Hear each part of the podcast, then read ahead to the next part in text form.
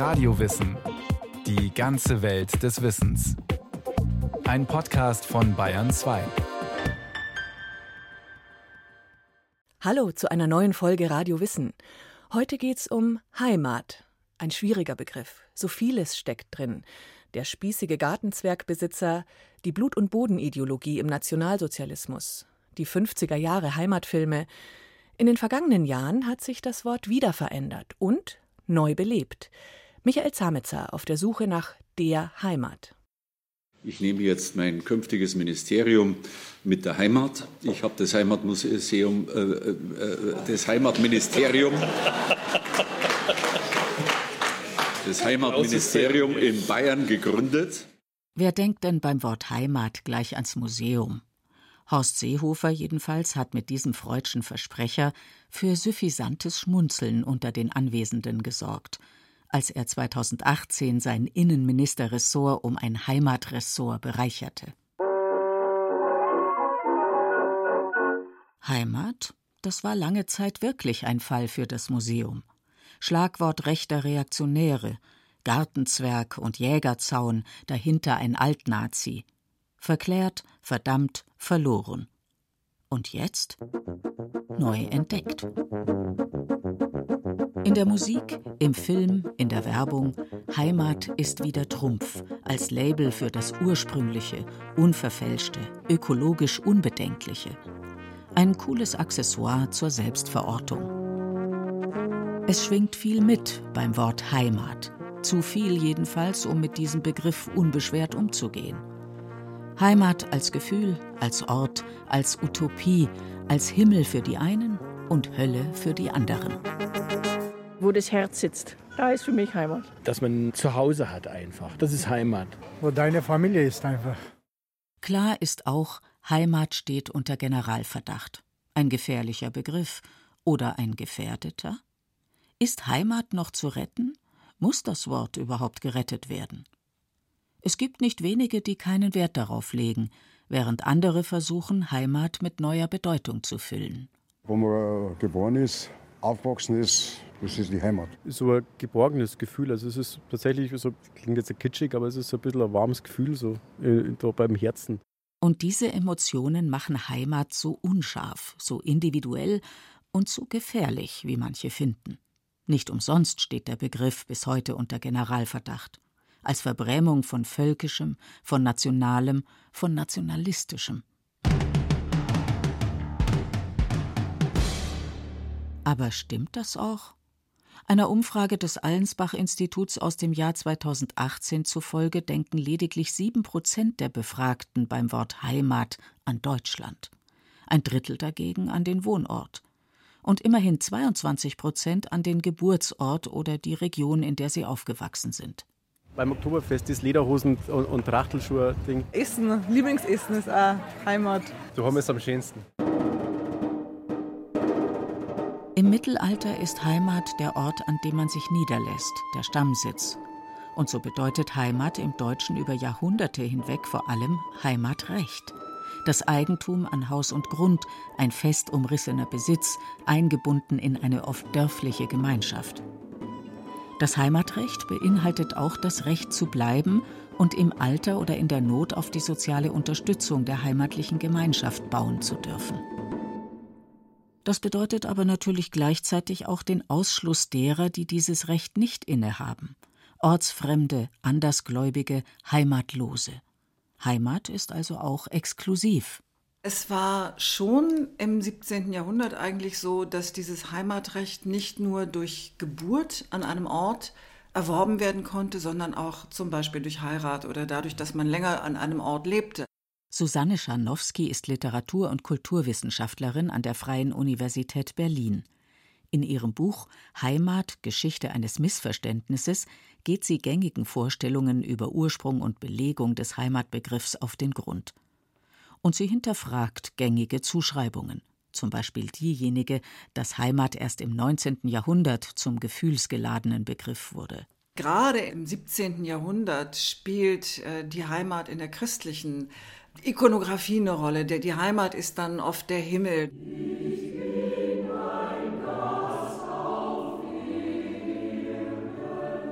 Viele kennen sicherlich Kirchenlieder von Paul Gerhardt, äh, Ich bin ein Gast auf Erden. Wir haben das noch in dem Wort Heimgehen, ja, also als Euphemismus für Sterben. Und wenn es um so existenzielle Dinge geht wie Leben und Tod und äh, bekommt man eine Zugehörigkeit oder nicht, dann kann ich mir nicht vorstellen, dass es ein nüchternes Wort gewesen sein soll. Und dennoch, so richtig in Mode kommt der Heimatbegriff in der romantischen Literatur des frühen 19. Jahrhunderts, wenn auch noch mit anderen Zuschreibungen, als sie uns heute zu Heimat einfallen. Heimat finden wir in Gedichten, in Märchen, in romantischen Romanen, aber interessanterweise nicht unbedingt in dem Sinne, wie wir denken, also als äh, Verherrlichung eines äh, ländlichen Idylls oder des Zuhausebleibens. Wem Gott will rechte Gunst erweisen, den schickt er in die weite Welt, dem will er seine Wunder weisen, in Berg und Wald und Strom und Feld. Die Trägen, die zu Hause liegen, das sind die Philister. Ihr Interesse gilt nicht der großen, weiten Welt, sondern ausschließlich der heimatlichen Scholle. Die Romantiker waren große Philisterkritiker und haben das Zuhausebleiben eigentlich verachtet.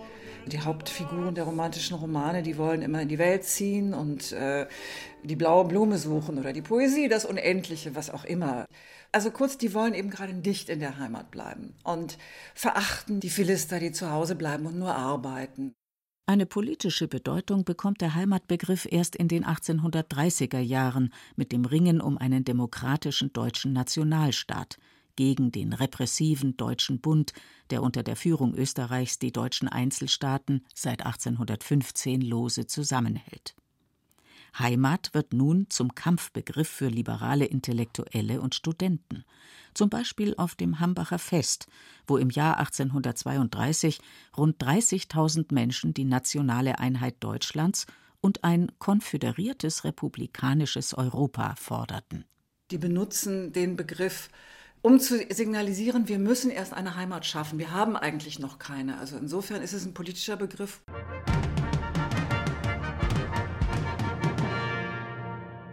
Mit der Gründung des Deutschen Kaiserreichs im Jahr 1871 wird dieser deutsche Nationalstaat Wirklichkeit, allerdings nicht demokratisch, liberal und europäisch, sondern zentralistisch und autoritär.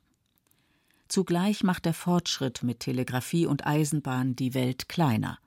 Die Menschen rücken räumlich zusammen und wollen sich deshalb umso mehr klar verorten. Das heißt aber auch, klar zu machen, wer nicht zur Heimat gehört. Heimat wird nun ein Begriff zur völkischen und nationalen Abgrenzung. In seinem Essay Heimat als Utopie stellt der Schriftsteller Bernhard Schlink fest: Der deutsche Nationalismus war schön, solange seine Sehnsucht unerfüllt blieb. Mit der Schaffung des Deutschen Reiches wurde er auftrumpfend, anmaßend und gierig. Das neue Reich in Europas Mitte wächst rapide zum Machtkoloss heran. Der Motor der dröhnenden Industriemaschinerie, das ist das Heer der zugezogenen Landarbeiter. Ihr Leben wird jetzt nicht mehr von Ernte und Jahreszeiten bestimmt, sondern vom Takt der Stahlpressen und Webmaschinen. Es entwickelt sich eine Gegnerschaft zum Fortschrittsgedanken. Susanne Scharnowski spricht von den zwei Kulturen, die rationale und progressive Industriekultur auf der einen, die sentimentale, konservative Heimatkultur auf der anderen Seite. Und man sieht also, dass diese beiden Kulturen in Deutschland besonders deshalb so krass aufeinanderstoßen, weil die Entwicklungen eben so schnell, viel schneller als in England, wo sich das über längere Zeit entwickelt hat, stattfinden. Und was geschieht ist, dass also die, sag mal, die materielle Welt stärker und stärker von Ingenieuren, von Chemikern, von Maschinenbauern äh, gestaltet wird, aber die ästhetischen Vorstellungen und die Traditionen und äh, das, was man mit der deutschen Landschaft und den deutschen typischen Traditionen verbindet, das ist eben alles aus der Vergangenheit. Heimat, das ist nun ein Ideal, die dörfliche Idylle einer verklärten Vergangenheit das Mühlrad am Bach, der mystische Wald, ein Wunschbild mit intakter Natur und altbekannten Lebensumständen.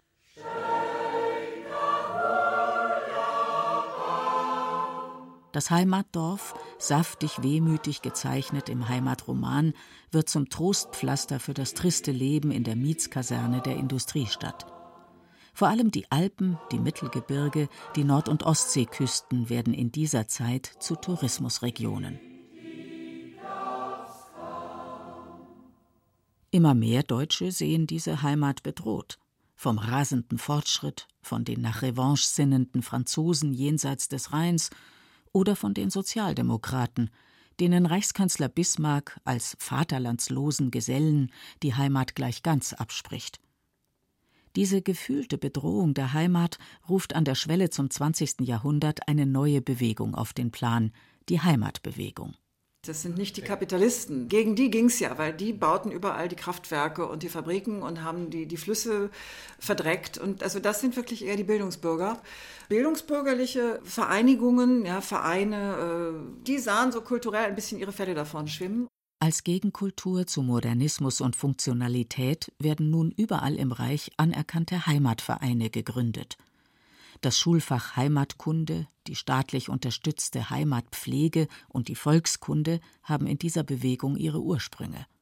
Heimat, Volkstum und Vaterlandsliebe ergänzen und bedingen sich nun gegenseitig. Es gibt eine ganz interessante Studie von einem Historiker hier am Max-Planck-Institut, der zeigt, dass eben in vielen Heimatvereinen auch ganz viele jüdische äh, Bürger Mitglieder waren und sich ebenso engagiert haben. Also dieser Typus des patriotischen jüdischen äh, Deutschen, der ist eben gerade in dieser Zeit auch ungeheuer verbreitet. Zu diesem neuen Heimatbewusstsein gehört aber auch die völkische Bewegung. Sie verbindet den Heimatbegriff mit klar rassistischen Merkmalen, fördert Germanenkult und Antisemitismus. Zunächst als propagandistisches Schlagwort im Ersten Weltkrieg. Die Heimatfront wird beschworen und auf den Feldpostkarten prangen kitschige Sinnsprüche. In der Heimat, in der Heimat gibt es ein Wiedersehen.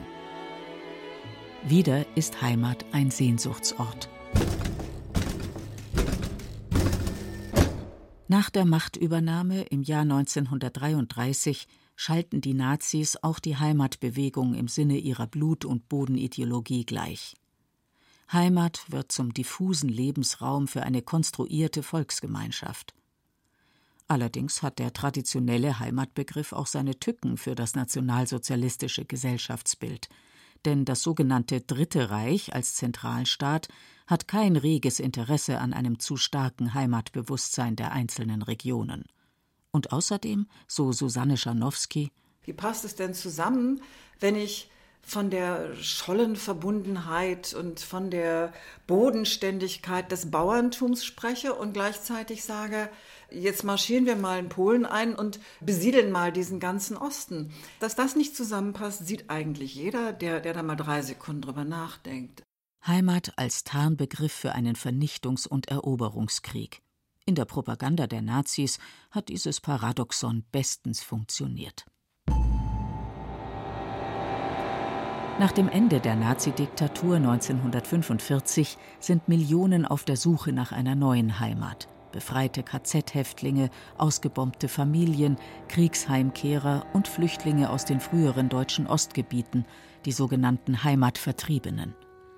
Und natürlich gibt es auch im anderen Deutschland, in der DDR, einen Heimatbegriff. Nur unterscheidet der sich wesentlich von dem im Westen. Die Heimat in der DDR ist der Sozialismus. Da gibt es auch Bücher von, von DDR-Philosophen, die darüber philosophieren, warum der Heimatbegriff sehr wohl ein völlig problemloser Begriff ist, wenn man ihn denn in einem sozialistischen System beschreibt. In der DDR waren eben auch diese Heimattreffen verboten, man durfte die Heimatlieder nicht singen, etc. etc. Die SED-Führung bemüht sich allerdings nach Kräften, Ersatzliedgut zu produzieren. Im sozialistischen Sinne versteht sich.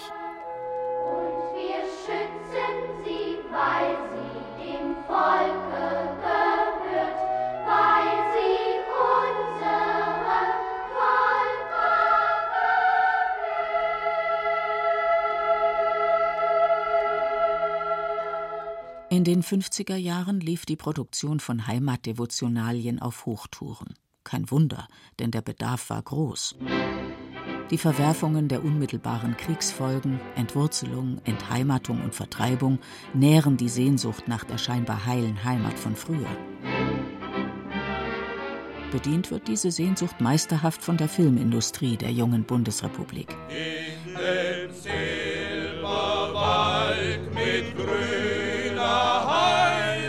Deren Rezept für den perfekten Heimatfilm verrät das Kabarettensemble um Helmut Qualtinger 1956. Seine Liebe bis zum Tod, Kaiserball, Heide.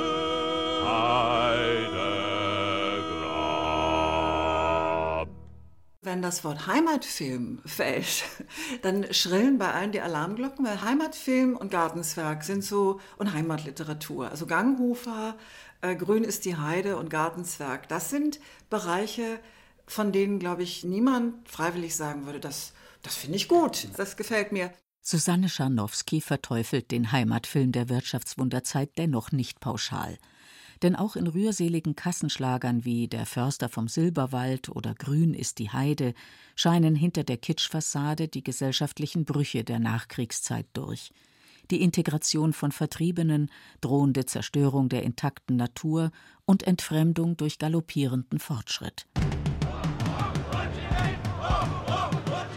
Mit der Studentenbewegung in den späten 1960er Jahren gerät die kitschig verklärte Heimatindustrie ebenso unter Revanchismusverdacht wie die Tage der Heimat, die der Bund Deutscher Heimatvertriebener jährlich veranstaltet. Die neuen Heimatfilme des jungen deutschen Kinos erzählen nun nicht mehr von Schwarzwaldmädel und grüner Heide, sondern von Ausgrenzung, Hass und Enge der Provinz. Die dörfliche Heimat ist der antiintellektuelle Gegensatz zur kosmopolitischen Stadtkultur. Da ist ein Platz in der Schrebergartensiedlung schon fast der erste Schritt zur Barbarei, sagt die Berliner Kulturwissenschaftlerin Susanne Scharnowski. Zumal in dieser Zeit noch eine hitzige Debatte über einen spezifisch deutschen Nationalcharakter geführt wird ob der sich besonders dadurch auszeichne, dass eine überbordende Sentimentalität direkt neben bestialischer Grausamkeit steht. Und das Beispiel ist dann immer Rudolf Höss, der Kommandant von Auschwitz, der also zur Arbeit geht und, und Juden vergast und zurückkommt und in seinem zauberhaften Garten mit den Kindern spielt und diesen Bruch offenbar erträgt. Das ist der Inbegriff dieses ideologiekritisch betrachteten Spießers.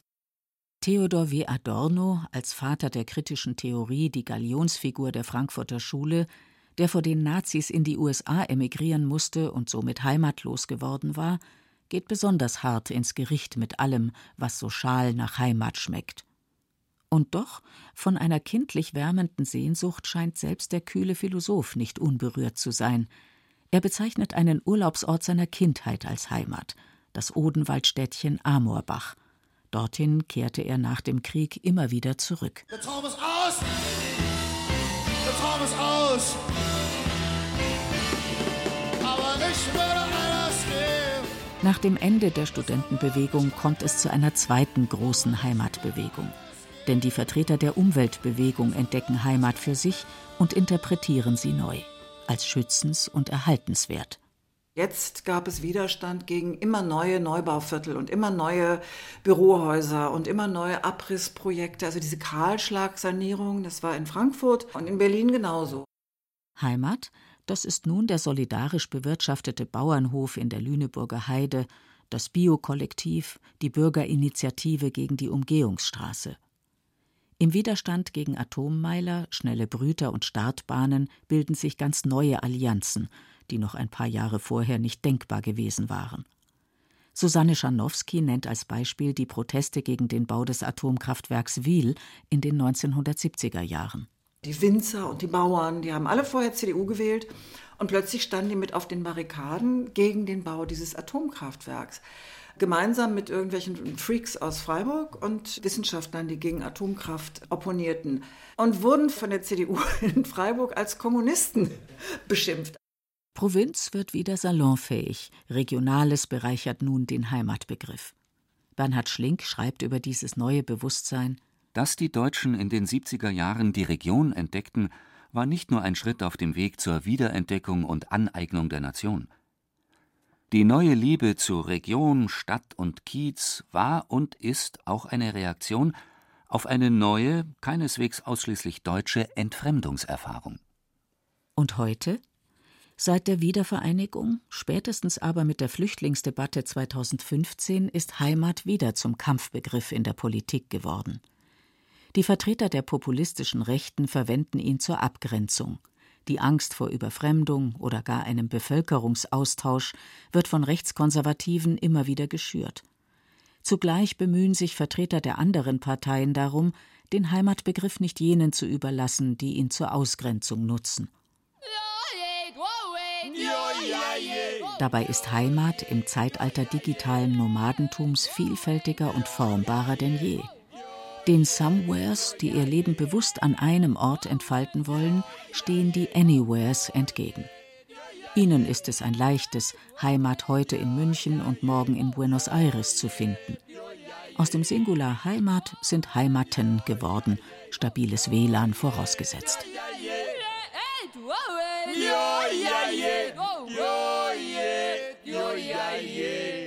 Ist der Heimatbegriff noch zu retten zwischen nostalgischer Verklärung, Vereinnahmung durch Ideologien und Regime und ganz persönlicher Standortbestimmung?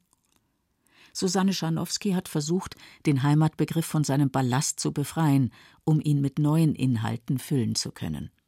Ich würde mal sagen, Heimat ist sowas wie eine, eine Brücke zwischen Vergangenheit und Gegenwart und Zukunft. Also Heimat ist in der Hinsicht tatsächlich ein Gefühl. Also, also es muss genügend da sein, was wir noch wiedererkennen, äh, damit wir uns heimatlich fühlen können.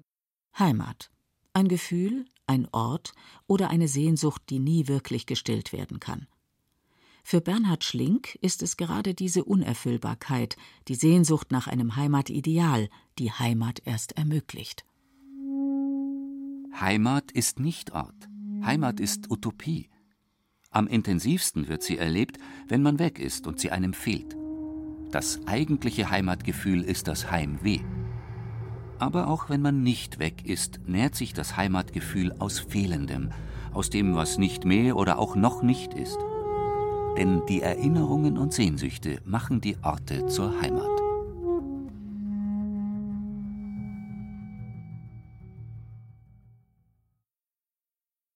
Das war Radio Wissen, ein Podcast von Bayern 2. Autor dieser Folge Michael Zametzer. Regie führte Irene Schuck. Es sprachen Beate Himmelstoß und Friedrich Schloffer. Technik Regine Elbers. Redaktion Bernhard Kastner. Wenn Sie keine Folge mehr verpassen wollen, abonnieren Sie Radio Wissen unter bayern2.de slash podcast und überall, wo es Podcasts gibt.